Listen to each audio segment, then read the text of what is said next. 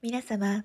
本日も神成東子のボイスエッセイをお聞きくださいまして誠にありがとうございます。短い時間ではございますが、どうぞごゆっくりお楽しみください。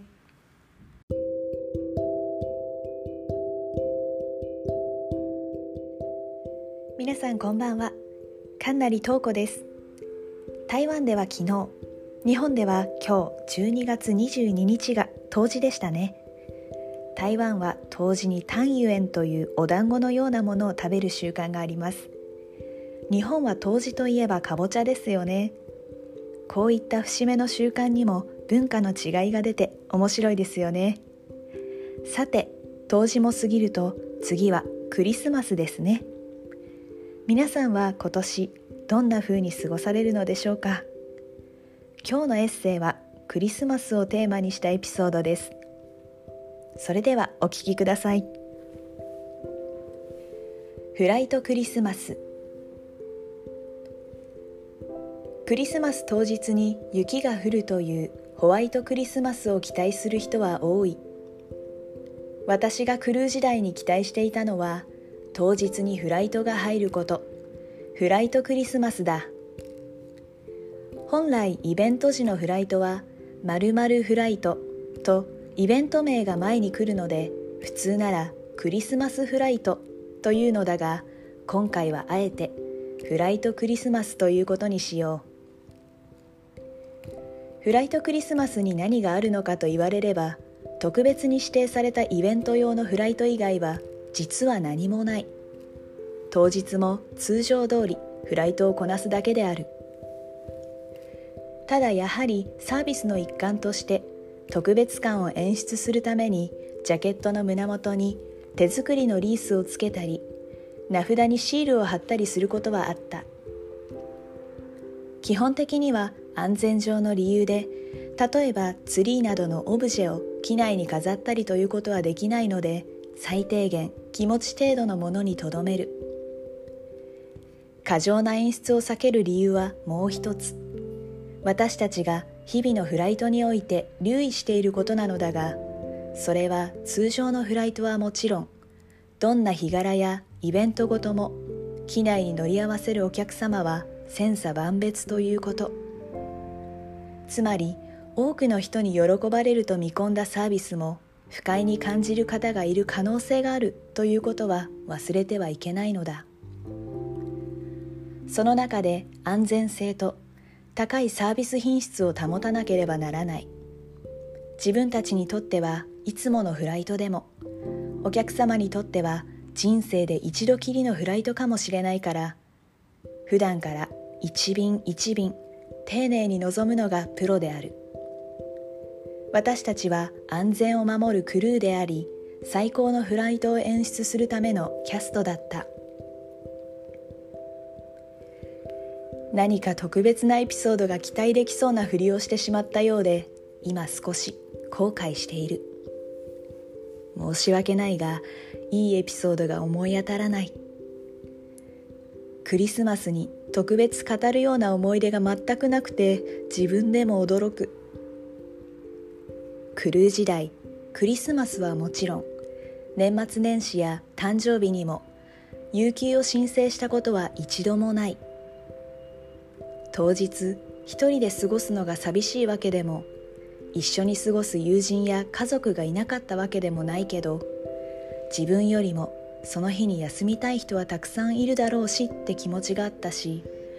正直休みでも仕事でもどちらでもよかった。でもまあどちらかといえばフライトの方がいいかな。そういうイベントごとにはなんだか少し照れくささがあって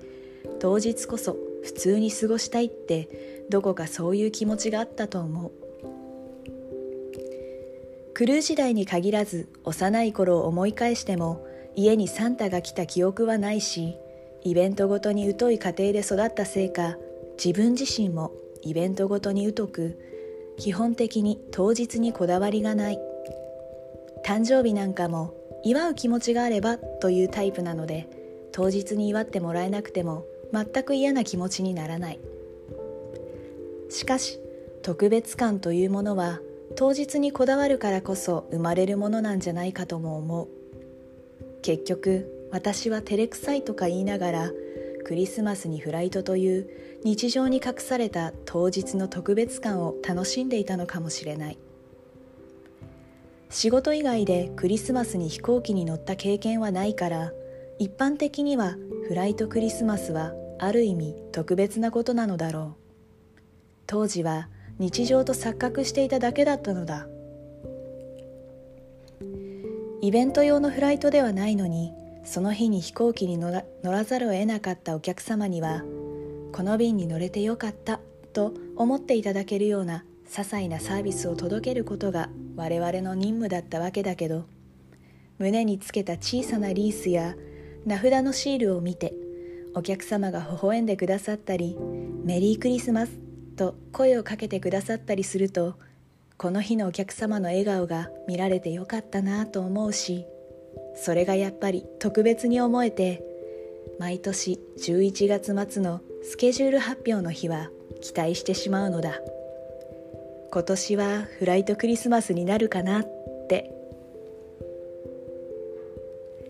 以上フライトクリスマスというエピソードでした。残念ながら特別ドラマチックなエピソードではなくて申し訳ないのですが皆さんはクリスマスに飛行機に乗られたことはありますか？あるよっていう方がいらっしゃったらぜひ思い出のエピソードを聞いてみたいですね。こちらのエピソードは NOTE ノートというサイトでテキストを公開していますので視覚でもお楽しみいただけます。ノートスペースかんなりトーコでブラウザからもアクセスいただけます。ノートはアルファベットの小文字で NOTE となっております。ノートにはコメント機能がありますのでご意見やご感想もお待ちしております。それでは本日はこの辺で。皆様また次回この番組でお会いしましょう。ありがとうございました。